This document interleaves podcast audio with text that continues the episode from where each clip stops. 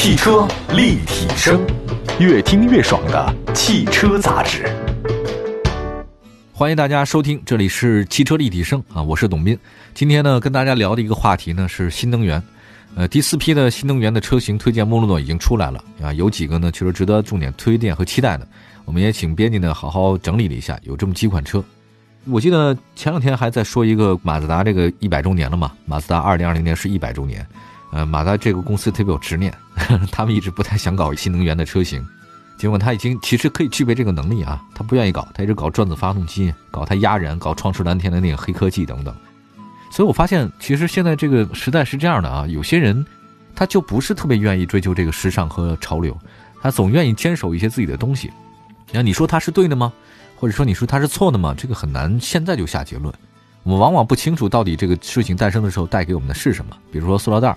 我当时我今天看那天做一个其他的新闻节目的时候，我特地查了一下塑料袋。原来这个人啊，北欧的一个哥们儿，忘了是挪威的了还是哪儿的了。他说这个塑料袋开始的发明的时候，他觉得是划时代的一个意义啊，他不认为这个是污染环境的，他觉得那个袋子太好用了啊，而且那个可以随时把它团起来放在兜里啊，随时拿出来用。他说以后可以不用砍树了，不用做纸袋了哈，也不用做什么皮的袋了，这个杀动物这也不好。结果没想到呢，他发现这个他发明以后，他说现在所有人塑料袋用一次就完了，他非常非常痛心啊，他们家的后代也很难过。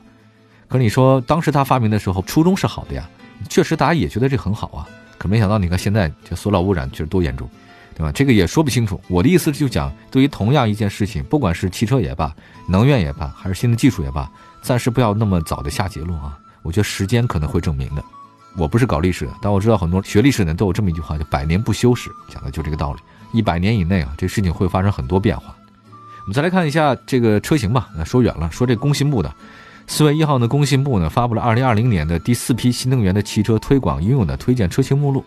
呃，五十七个企业呢，一百三十四个车型，还有包括纯电车型的是五十一户的一百一十四个型号，插电式混合动力的产品是九户企业十六个型号。那燃油电池的产业呢是四个企业四个型号。那么我们看一下有多少车呢？一百三十四款车。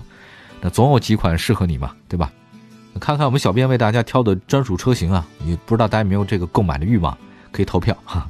首先第一款车呢是比亚迪汉 EV，NEDC 续航呢是五零六，这五百零六公里啊，综合耗电呢是百公里十三点千瓦时。大家都知道比亚迪呢 EV 作为比亚迪王朝里面它最新的这个纯电啊，对于它的这个期待值啊都爆棚了。我这边很多人在问，那这个汉呢 EV 啊，前脸是采用了跟 E-Set GT 同样的那个设计啊，一样，镀铬啊更粗了，更壮了。因为它不需要进气格栅嘛，那我可以搞得更粗一点。那官方呢是说它这个进化了啊，叫进化的龙脸，叫 Dragon Face。那么或许是龙颜哈，龙颜大怒啊，搞了一个比较粗的。车身的侧面线条还是比较圆润的，挺流线。那轿跑的这个线条很明显，它这个腰线我看了一下，腰线呢是从那个前后梁啊，延伸向上，这个感觉是什么？就往前俯冲扎下去，就战斗机扎下去的感觉啊，比较酷。呃，另外它那个贯穿式的尾灯啊，比现在呢也不太一样。啊，轴距呢是二九二零，比较大这款车。动力方面呢是一百六十三千瓦时的驱动电机，NEDC 是五零六啊。最大的竞争对手，各位可以想象知道谁啊？那当然是特斯拉的 Model 三嘛，对吧？就是它。那新车呢是年内肯定正式上市啊，可以关注一下。我们也想看看 Model 三和这个比亚迪直接的碰撞会产生什么样的火花。再下一个车型呢，我们再说一下领克啊，领克零六 PHEV 这个车型啊，插电混合啊。纯电续航是五十五公里，大家都知道这个 PHEV 是什么意思，我就不再多讲。你要不懂的话，自己去查。但是这个车好处是什么？你就是没有油了，纯电的还能开五十多公里，足够你能保证在周边这个十公里内找到这个汽油。我们再看领克这个品牌啊，我觉得值得说，它那个旗下产品，不管是零一零二，还是到后来的零五啊，其实都没有脱开这个紧凑这个级别，它不搞大的，也不知道为什么，可能他就想先搞这个差异化竞争啊。那么现在看啊，这个百分之五十以上的新车车主啊，他是这么测试说买的都是紧凑级的这 SUV，啊，所以他就拼命在里面发力啊。那么这个领克零六呢，完善和补充入门级的紧凑级 SUV 市场。我们看了一下申报图啊，就往上申报这个图纸还是领克家族设计啊，对，等等等等，三段式进气口的设计啊，第一柱呢是熏黑的，就后面是整个都熏黑的，让你感觉那个飘起来悬浮式的车顶。哎，这个也悬浮不了啊！这谁不明白？就是从远处看，觉得好像还凑合，其实差不多。而且我觉得这个黑的这个我没有那么看好，因为擦起车来那个全是那个划痕啊，我搞不懂是为什么。那么再来看一下那个尾部呢，尾部的设计，整车呢是四三四零、一八二零和一六二五，轴距是二六四零，就比较小。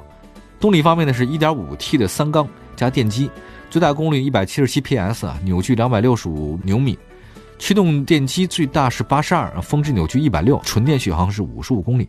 大家可以关注一下吧。这个 PHEV 车型一直都卖的不是很好，感兴趣的话可以看看啊。这种中间地带的车型，未来不一定能够有很好的市场，它可能是过渡产品。啊，我们来一会儿呢，再跟大家说说其他的两款车型啊，广汽新能源的，还有一个理想，这个车不能忽略啊，理想 ONE。汽车立体声，关注你的汽车生活，您的爱车情报站，会新车，私车定制，会买车，会客厅大驾光临，庖丁解车，精准分析，会拆车大师来帮您，会用车，自驾上路，会玩车，我们都是汽车人。好，我们继续来回到汽车立体声啊。今天呢是新能源的车型，这个目录有新增加了不少。我们来说说其他的车。刚才说了好几款车了，再说这个广汽新能源吧，它有两款车啊，L V 啊，L S，一个是 V，一个是 S，它前面都是 I N 啊，A I O N。我们先说这个 L V，就是它 N E D C 续航里程五百三和六百两种。呃，它的外观其实看起来什么样就是什么样，不用再讲了啊。但是我觉得它那个前面那个头的感觉，车头设计还是不错的。这个是我对安的一个感觉啊，比较凌厉，挺精神的。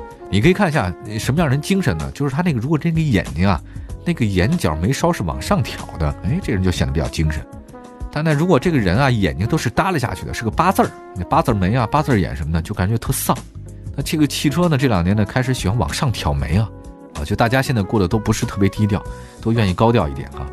咱来看这个 i m v 吧 i m v 它这个新车呢是基于 JEP 二点零的一个平台打造的啊，整车轴距是二八三零，动力部分呢是一百八十 PS，峰值三百五十牛米，永磁同步电机，电池它容量是不一样的啊，最差的是五百，然后最高的六百，四种续航你自己选择吧。它这个 i m v 呢跟 i i x 呢存在一些区别，它就说 i m v 的尺寸比 x 呢是略小一点点。下一个车呢是 ls，这个续航里程是四百六。综合电耗呢是百公里十二点九千瓦时，NS 呢是新增的这个车型哈，那它看起来的话呢有四百一、四百六和五百一三种续航里程，我觉得这个对于一些高续航级别的老将，五百一的这个高续航版本的话呢，售价会稍微高点，大家可以选四百六的嘛。我觉得现在是这样的，就是四百多的续航里程是大家这个价格比较亲民的，别上五百，一上五百的话这个性价比就不高了，其实你也用不了那么高，对吧？再来说一个理想吧，理想这个车型是蛮酷的哈。理想 ONE，我觉得它因为是自带光环嘛，因为它造车那帮人还是有这个自带流量，就跟那个老罗卖东西是一样的。甭管卖的怎么样，他本来是初代网红哈，他卖什么好像都有吸引力啊。但这个未必以后他会一直有吸引力。的的确确，就是网红，你得不断给自己创造话题嘛。你没有话题的话，就都会忘了你了。你本来做的就是作秀的事儿，是吧？我觉得再说理想 ONE。理想 ONE 呢，它其实话题很多，但还好不是什么负面。它因为以前的安达呢有个外衣啊，就是情怀的外衣，就是创业者，就是一帮年轻人要搞创业嘛，对吧？大家都知道那几个人，不讲了。这次呢新增的这个车型的纯电续航没有所增加，它反而纯电的续航有所减少，这是为什么呢？是因为这个搭载了来自比亚迪生产的磷酸铁锂电池。据理想汽车表示，这个车呢是理想 ONE 的车型，为后续做铺垫，那是不是会上市销售还不太清楚啊？那即便是推出理想 ONE 低配的版本呢，消费者能接受，因为它三十万左右的价格啊。那版本呢，可能因为这次呢，它我觉得是换电池啊，还是什么其他原因啊，那下探到二十万左右了。相信呢，大家可能会更理解它一些，对吧？你看看这个创业不好创啊，确实比较难。我们有时候老键盘侠啊，这个电脑上打来打去，说怎么要失败了吧？这个怎么怎么样了？分析来分析去，好像很有道理。但真正创业之后发现的事情，你根本不是你能所想象的。我认识很多我认为比较牛的朋友了，啊，我觉得他们能力都比我强，他们结果他们创业之后发现，哎呀，过得都很惨，也不是说都过得很惨，有很多成功的，但是过得惨也不少。我的意思是说，没那么容易，各位。我们再说一个车型吧，上汽荣威 Marvel X 哈，这个 Marvel 其实就是漫威的意思，对，NEDC 续航呢是五百零五。它那综合电耗呢是百公里十五点三啊，算比较高的了。荣威 Marvel X 呢，在造型方面呢，保持了原来的那个叫威神 E Concept 光之翼的这种设计啊，名字都很酷。前脸呢是大尺寸的盾形前格栅，它不需要进气嘛，而且呢前包围两侧是 L 型的这个雾灯。它是中型 SUV，它长宽高呢就是四六七八一九一九一六一六啊，轴距呢是二八零零，还可以，在它这个级别当中，二八零零是及格线。那动力方面的话，采用双电机，位于这个左后侧的永磁同步电机呢，最大功率是八十五千瓦，右后侧的永磁电机是五十二千瓦。那么采用三元锂电池，啊这个比较贵的。磷酸铁锂和三元锂电池，大家的这个有机会，我请那个专家给大家分析分析，好不好？不同电池之间的这个区别，啊，价格也区别，但各自有特性啊。就跟原来我们当年曾经买电视的，你是买等离子啊，还是买那个叫什么 LED，对吧？后来争吵了好一阵儿，大概有一年多的时间，快两年哈。这个等离子也发展很好，这个 LED 发展很好。我当时还在犹豫，等离子是什么呢？就是后面那个特别有个大包，电视巨大。后来你看，经过时间发展嘛，对吧？就 LED 占优先了，等离子没有了。我觉得电池也是如此，先不要着急下结论啊，慢慢大家就都知道这个市场的性价比是怎样了。目前呢，疫情呢，大家都知道已经得到有效控制了啊，在一季度没有新发布的车型，会在四到六月份集中发布。我们来看一下它这个新车的名单呢，就能知道了。但是新能源车型地方补贴和国家补贴减少的情况之下，购买量是不是会增多？不知道。但整体来看呢，会怎样？它就续航里程还会多，配置还会更高。但是我们后续也是分析分析，看看到底国家这个退坡补贴哈，或者各地地方补贴的政策有没有什么相应的改变，会不会继续的促进这个大家消费的热情和换车的热情？我们也拭目以待。好的，感谢大家收听我们本期的汽车立体声啊，所有的朋友们过得愉快，我们下次节目再见，拜拜，朋友们。